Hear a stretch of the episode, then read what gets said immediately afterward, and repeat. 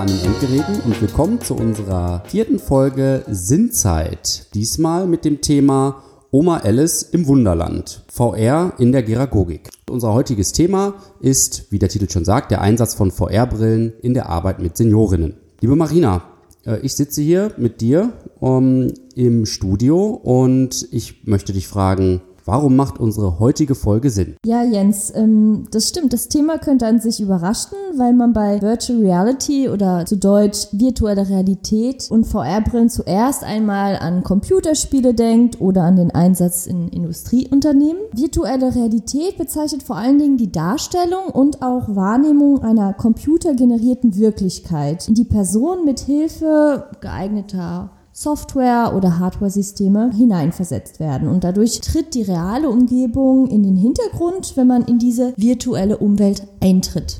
Da denke ich auch direkt an Computerspiele. Jetzt geht es ja aber um den Einsatz in der Geragogik. Äh, vielleicht kannst du unsere ZuhörerInnen noch einmal abholen. Was steckt denn hinter diesem Begriff Geragogik? Tatsächlich ist es so, mir selbst sagt lange Zeit der Begriff auch nichts. Die Geragogik ist tatsächlich auch eine relativ junge Disziplin. Und hier ist der Begriff interessant, weil äh, wir haben hier das Wort vom griechischen Geraios, Geraros, das heißt der Alte, das Alte und Ago, ich geleite und führe hin. Und in diesem beiden Worten findet man auch einige der Funktionen der Geragogik. Das heißt, sie erforscht Bildungsprozesse in der zweiten Lebenswelt, plant und gestaltet Bildungskonzepte mit und auch für ältere Menschen und beteiligt sich an der Qualifizierung für die Arbeit mit Seniorinnen. Okay, vielen Dank, Marina. Wir begrüßen heute einen Gast, der sich ganz besonders gut damit auskennt. Und zwar geht es um Milena Feldmann. Hallo Milena, wir grüßen dich. Hallo, schön, dass ich da sein kann. Danke für die Einladung. Ja, sehr gerne. Milena, du hast ein Studium Generale am Leibniz-Kolleg Tübingen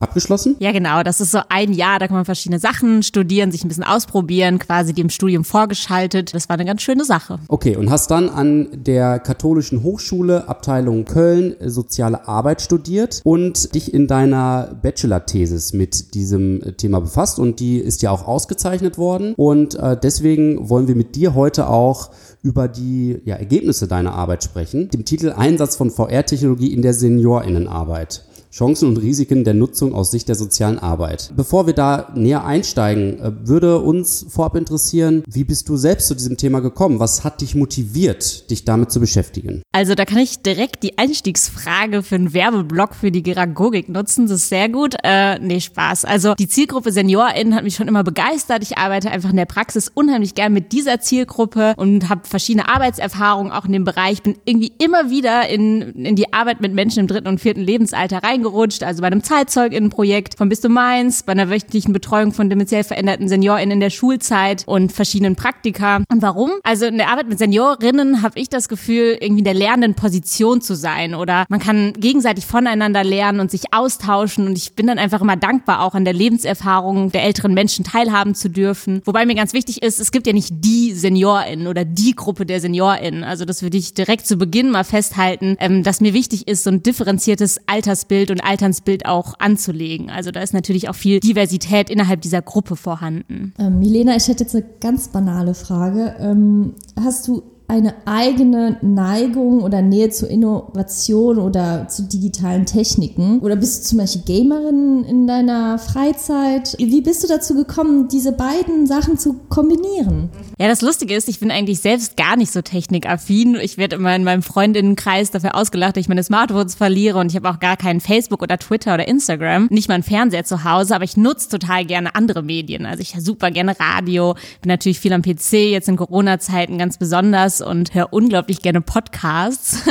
das passt natürlich gut. Und ich finde das Thema aber aus ganz anderen Aspekten noch total spannend, weil das so viele andere Themenbereiche auch berührt. Also da geht es um Mediendidaktik, Medienethik, da geht es um die Rolle der sozialen Arbeit in Kombination mit Disziplinen aus dem eher technischen oder informatischen Bereich. Aber ich denke, da kommen wir auch später noch ein bisschen näher drauf zu sprechen. Ja, auf jeden Fall. Eigentlich eine ungewöhnliche Kombination, gerade in solchen Thematiken. Äh, da ist, es, ist man es ja eher gewohnt, dass die Cracks, die sich eh schon gut damit auskennen, das dann auch eben in ihren äh, Abschlussarbeiten oder Doktorarbeiten behandeln. Ja, spannende Sache. Und ich würde jetzt auch mal gern zu deiner äh, Bachelorarbeit nochmal überleiten. Was waren denn da die zentralen Fragen deiner Arbeit? Also was wolltest du herausfinden und auf was für interessante Dinge bist du vielleicht gestoßen? Ja, also was mich fasziniert hat an dem Thema ist eben diese Komplexität und auch die Vielseitigkeit. Ich hatte das gerade schon angerissen. Ich finde es einfach spannend, die Rolle der sozialen Arbeit in diesem Themenbereich zu beleuchten, weil in der sozialen Arbeit gibt es ja auch eine zunehmende Bedeutung von Medien, die irgendwie die Lebens-, die Arbeits- und auch die Alltagswelt der Menschen, der AdressatInnen prägt. Und ich finde, die Aufgabe der sozialen Arbeit ist es da, vor allem Medieninhalte auch kritisch zu reflektieren und zu hinterfragen. Ähm, die soziale Arbeit ist ja auch auf Medien als Kommunikationsmittel angewiesen und man könnte sagen, um da vielleicht noch mal kurz so einzuhaken, eine der vielen Definitionen der sozialen Arbeit ist es, Inklusion herzustellen und Exklusion zu vermeiden. Und ich glaube, dass es auch eine gute Möglichkeit ist, mit Hilfe digitaler Technologien Menschen an Kommunikation teilhaben zu lassen. Was ich auch total spannend finde, ist die inter- und transdisziplinäre Zusammenarbeit in diesem Themenfeld und da so ein bisschen hinzuschauen, welche unterschiedlichen Bilder haben VertreterInnen der verschiedenen Disziplinen, die jetzt beteiligt waren an diesem Projekt, auf die Rolle von Medien, auf die Zielgruppe der SeniorInnen und äh, da direkt zu Beginn ein wichtiger Punkt für mich, dass es mir darum ging, die Sichtweise der sozialen Arbeit in diesem Themenfeld auch zu stärken. Genau, und zudem ist das natürlich ein neues Thema, da gibt es auch noch viele Forschungslücken, das ist total aktuell, das sieht man auch im achten Altersbericht der Bundesregierung in diesem Jahr und ich wollte ganz gerne einfach einen Beitrag dazu leisten, dass dieses Thema diskutiert wird mit allen AkteurInnengruppen und bestenfalls bevor es zu einer flächendeckenden Nutzung kommt, dass man das Thema einfach auf den Tisch bringt, so wie wir das jetzt ja auch machen hier in dem Podcast. Und ähm, Milena, welchen methodischen Zugang hast du denn eigentlich gewählt oder äh, mit wem hast du gesprochen? Welche Perspektiven hast du im Zentrum deiner Arbeit gestellt? Weil ich kann mir vorstellen, da gibt es ganz unterschiedliche Perspektiven auch von den Beteiligten, den Seniorinnen, Angehörige. Genau, da waren ganz viele verschiedene AkteurInnen beteiligt und da gab es ähm, verschiedene Treffen auch im Vorfeld. Mitbeteiligt war zum Beispiel VertreterInnen der Technischen Hochschule hier in Köln aus dem informatischen Bereich, der Diözesan Caritas Verband, der Sozial Sozialwissenschaftsladen, der ja auch schon in der ersten Podcast-Folge vorgestellt wurde und eben auch äh, Leiter einer stationären Senioreneinrichtung. Da haben wir uns erstmal am Anfang getroffen und so ein bisschen besprochen, was wollen wir überhaupt erforschen, was wollen wir rausfinden. Das war zunächst ein recht offener Prozess auch. Es ging klar darum, dass VR-Brillen in der stationären Seniorinnenarbeit eingesetzt werden sollten. Es hat dann eine Infoveranstaltung stattgefunden, erstes Kennenlernen auch mit dem Fachpersonal dann dieser stationären Einrichtung in Düsseldorf. Da waren beteiligt Pflegekräfte, Betreuungskräfte, Pflegewissenschaftler auch, also ein ähm, junger Mann, der ein duales Studium absolviert hat, Pflegedienstleistung und natürlich der Sozialdienst, also SozialarbeiterInnen. Und in diesem ersten Treffen ging es darum, dass das Personal selbst mal diese VR-Brillen Brillen ausprobiert hat, getestet hat, so ein bisschen damit vertraut geworden ist. Und ich habe da eigentlich nur teilnehmend beobachtet und erstmal so ein bisschen zugeschaut, mir Notizen gemacht. Und am nächsten Tag ging es dann sozusagen in medias res, also da wurde der Test mit den BewohnerInnen dann, mit den Seniorinnen und Senioren durchgeführt. Und da hatte das Personal darauf geachtet, auch äh, verschiedene Alter abzubilden, ähm, SeniorInnen, die unterschiedlich mobil waren. Und das war total spannend. Da kann ich ja nachher nochmal vielleicht die ein oder andere Anekdote auch aus diesem Testtag erzählen. Sehr gerne. Ich frage mich, wie, wie haben denn die Beteiligten erst reagiert? Also ich könnte mir vorstellen, dass man erstmal ein bisschen skeptisch ist und denkt, was ist das eigentlich? Mhm. Also das war sehr, sehr unterschiedlich, interessanterweise. Vom Fachpersonal gab es zum Beispiel eine Person, die bei diesem ersten Test ganz unangenehme Empfindungen hatte. Die hatte das Gefühl, irgendwie alles war überdimensional groß in diesen VR-Brillen. Das passt ganz gut zu, zu unserem Thema Alice im Wunderland. Eine andere Kollegin war stattdessen ganz begeistert und wollte dann unbedingt nochmal virtuell Achterbahn fahren. Also ja, diese verschiedenen Positionen zogen sich dann auch durch das Gruppeninterview, was ich im Anschluss angeschlossen hatte. Da gab es so verschiedene Gruppen, könnte man sagen. Einmal die BedenkenträgerInnen, die sich gefragt haben, warum hat jetzt Virtual Reality eigentlich einen Mehrwert zu analogen Medien und Technologien und Interventionen? Und dann gab es ja positiv Eingestellte, vor allem die Jüngeren, die gesagt haben, das ist die Zukunft, die wir hier machen, die Zukunft der sozialen Arbeit und der Geragogik. Und wir müssen uns rechtzeitig damit auseinandersetzen, weil das nun mal aktuelle Themen sind. Ja, sehr äh, spannende Ausführungen schon äh, über die Reaktion der gerade der Fachkräfte. Da wollen wir jetzt noch mal ein bisschen äh, tiefer drauf eingehen, auch wie äh, die anderen Beteiligten ja auf den Einsatz der VR-Brillen reagiert haben. Und ich bin auch sehr gespannt, wie, was dein Fazit dann ist äh, im Bezug auf die soziale Arbeit. Denn das ist ja das, worum es dann am Ende auch noch gehen soll. Vielleicht Kannst du jetzt noch mal was dazu sagen, wie ja die Haltung der SeniorInnen war? Also man kann ja schon denken, dass nicht wie wir, die ja schon durchaus damit aufgewachsen sind mit dieser ganzen Technik, denen das schon ein Begriff ist, dass das komplettes Neuland ist. Also äh, wie, wie waren da so die Reaktionen der BewohnerInnen? Äh, wie sind sie äh, damit umgegangen? Ja, interessanterweise waren die älteren Menschen sehr, sehr positiv eingestellt gegenüber diesen neuen Technologien, wobei man dazu sagen muss, es gab natürlich schon eine Vorselektion dann auch der potenziell interessierten SeniorInnen, die vom Fachpersonal vorher angefragt wurden. Wir haben die Technikaffinität der Probandinnen und Probanden, also haben die eigentlich schon Vorerfahrungen mit digitalen Technologien jetzt gar nicht abgefragt. Das wäre vielleicht auch auch nochmal spannend zu überlegen, hängt die Akzeptanz von VR-Brillen auch vom Grad der Erfahrung mit anderen digitalen Technologien ab. Was ich ganz wichtig finde in diesem Zusammenhang zu erwähnen ist, wir müssen nicht alle Menschen dazu zwingen oder dazu drängen, sich jetzt mit digitalen Technologien auseinanderzusetzen und auch solche VR-Brillen zu nutzen. Also wichtig ist, dass man auch eine Nichtnutzung akzeptiert. Jede Seniorin, jeder Senior hat die Möglichkeit, sich da ganz frei zu entscheiden und niemand darf zu irgendetwas gezwungen werden. Also meine Oma zum Beispiel hat gar gar kein Internet im Haus, möchte keine digitalen Technologien nutzen. Und ich finde das absolut in Ordnung. Sie hat dann andere Medien, mit denen sie mit Leuten interagiert, Festnetztelefon, Zeitung, Radio. Und das ist ganz, ganz wichtig, auch im Hinterkopf zu behalten, so viel Begeisterung, Begeisterung man da vielleicht auch an den Tag legt. Ja, also, dass man das Ganze eher als eine Bereicherung, als eine Ergänzung des Bestehenden ansieht und nicht als einen Ersatz für irgendetwas wahrnimmt. Ganz genau. Das ist ja oft so ein bisschen die Befürchtung auch, dass dadurch die soziale Arbeit und klassische Dienste der sozialen Arbeit ersetzt werden. Aber ich sehe das Ganze wirklich als eine Ergänzung, als eine komplementäre Möglichkeit, um vielleicht wieder neue Prozesse anzustoßen, ins Gespräch zu kommen, zu interagieren dann auch in der realen Welt. Also vielleicht ein Schlenker noch. Was ich persönlich spannend finde, ist auch dieser Moment, wenn die VR-Brille wieder abgesetzt wird. Also was passiert danach? Was werden da für Gespräche angestoßen? Was werden da für Erinnerungen geweckt? Also das ist einfach ein Mittel auch der Biografiearbeit, ein Mittel, um zu interagieren und um vielleicht ja neue Möglichkeiten der Auseinandersetzung zu fördern.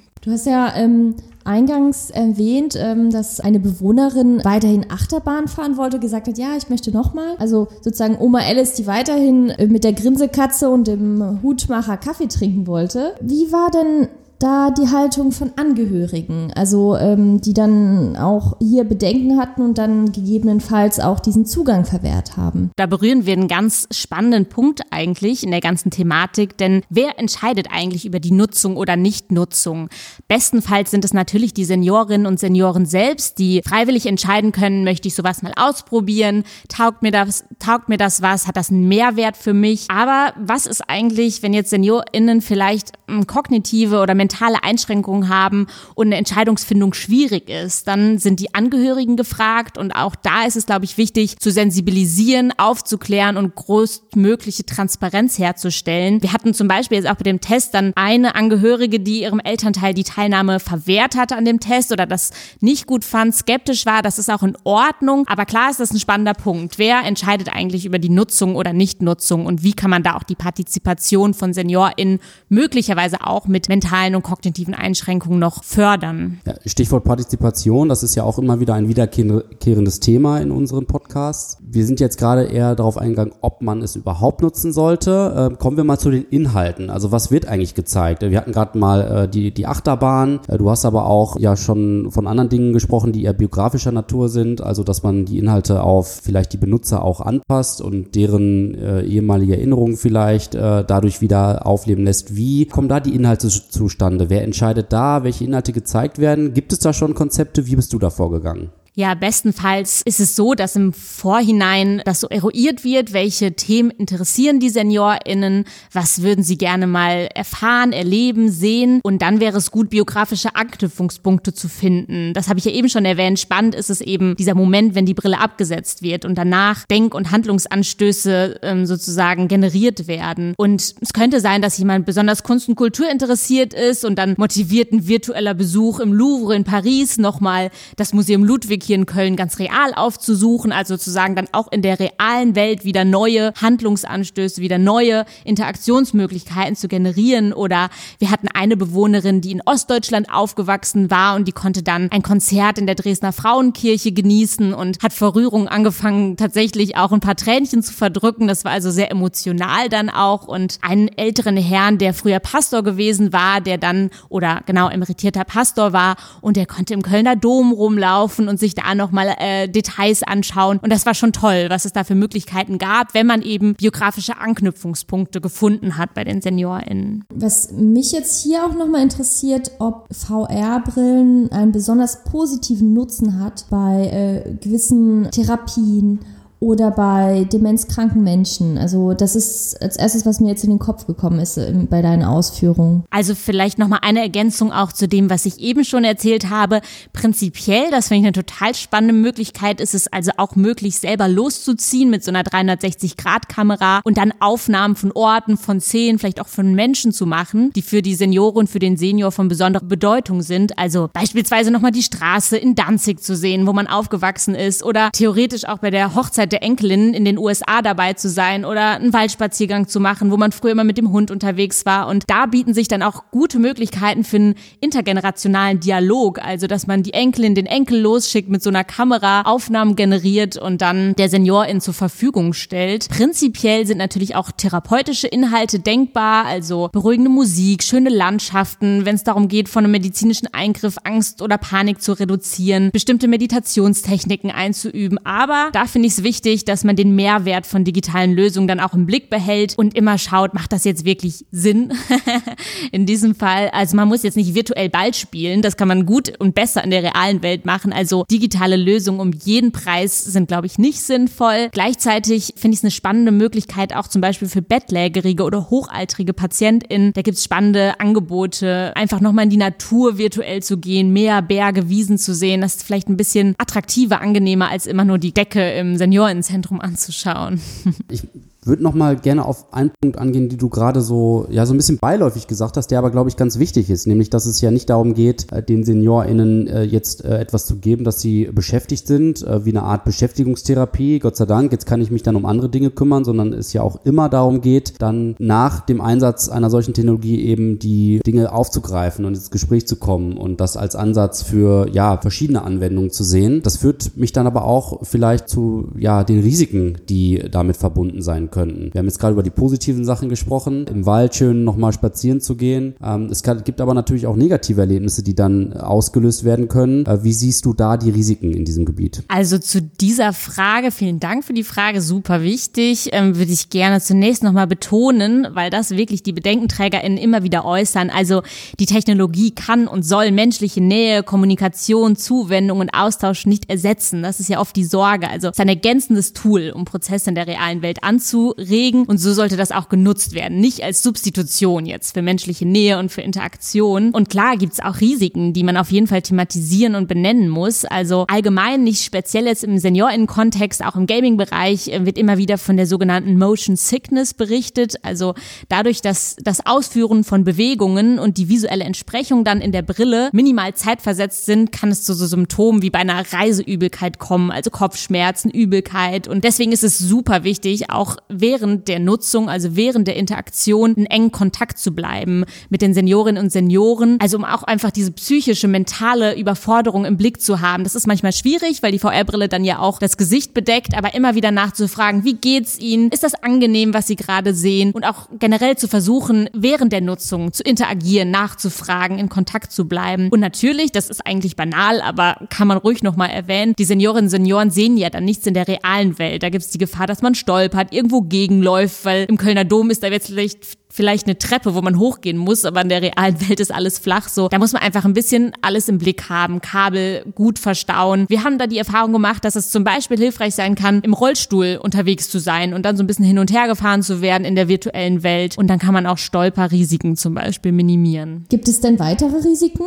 Also was muss generell noch beachtet werden? Ich finde ganz wichtig, dass man im Blick behält, die Nutzerin der Nutzer ist den Bildern in so einer Virtual Reality Brille wirklich zu 100 Prozent ausgesetzt. Das ist was anderes jetzt als bei einem Fernseher oder bei einem Buch, wo man weggucken kann, wo man das Buch zuschlagen kann, dass man das im Blick behält. Erstmal ist die Person wirklich in dieser virtuellen Welt drin und deswegen das, was ich eben gesagt habe, diese ständige und enge Begleitung dann auch durch Fachpersonal. Ist mir ganz, ganz wichtig und da vielleicht auch das Fachpersonal ausreichend zu schulen, um da Wissen und Kompetenzen zu erreichen. Äh, Milena, was würdest du dem Statement eines starken Skeptikers entgegensagen, der ähm, das zum Beispiel durch solche Techniken würde es zu einem Verlust persönlicher Zuwendung kommen oder zu einer Entwertung der richtigen sozialen Arbeit? Ich finde, das ist das stärkste Argument dafür, also für SozialarbeiterInnen, sich mit diesen Themen auseinanderzusetzen und die eigene Expertise der sozialen Arbeit auch einzubringen, weil die Aufgabe der sozialen Arbeit ist meines Erachtens genau das zu verhindern, dass solche digitalen Technologien missbraucht werden, um Interventionen in der realen Welt zu ersetzen. Und da finde ich die inter- und transdisziplinäre Zusammenarbeit mit technischen Berufen und Disziplinen unglaublich spannend, um da die Perspektive der sozialen Arbeit auch stark zu machen. Ja, das finde ich auch eine wunderbare Überleitung äh, vielleicht zu der Frage, wie ist gerade der Stand in der sozialen Arbeit ganz grundsätzlich, äh, vielleicht was Digitalisierung angeht und speziell jetzt der VR-Brillen. Wie sieht es da aus? Was ist deiner Meinung nach, gibt es da Lücken? Ja, ich glaube, da gibt es noch einige offene Fragen, zum Beispiel zu mittel- und langfristigen Folgen bei SeniorInnen, dann auch mit neuropsychiatrischen Erkrankungen wie Demenz, wie Parkinson, wie auch mit psychischen psychischen Belastungen, von Traumata und ähnlichem. Und da ist es wichtig, auch einfach noch mehr zu forschen. Und spannend finde ich dann auch gemeinsam geeignete Inhalte zu entwickeln, also mit VertreterInnen von technischen und informatischen Berufen und da auch auf die individuellen Wünsche der SeniorInnen einzugehen. Und super wichtig finde ich auch, dass die strukturellen Rahmenbedingungen vorhanden sind. Zum Beispiel ausreichendes WLAN auch in Einrichtungen der stationären ambulanten SeniorInnenarbeit. Das war auch bei uns tatsächlich ein Problem, dass bettlägerige Patientinnen in ihrem Zimmer nicht nicht teilnehmen konnten, weil die WLAN-Verbindung nicht ausreichend war. Und das passt gut zur ersten Folge dieses Podcasts, auch die SeniorInnen selbst mit einzubeziehen, also zu partizipieren. Wie ist eigentlich deren Sichtweise auf diese digitalen Technologien wie VR-Brillen? Und was braucht es denn, damit die Seniorinnenarbeit weiterhin zukunftsorientiert bleibt, gerade im Hinblick auf Digitalisierung? Oder auch, was du auch gesagt hast, mit diesem Einbezug von Interdisziplinarität? Ich glaube, da braucht es einfach ganz viel Offenheit und Neugierde, ohne jetzt blind nur die positiven Aspekte in den Blick zu nehmen. Also durchaus auch Reflexivität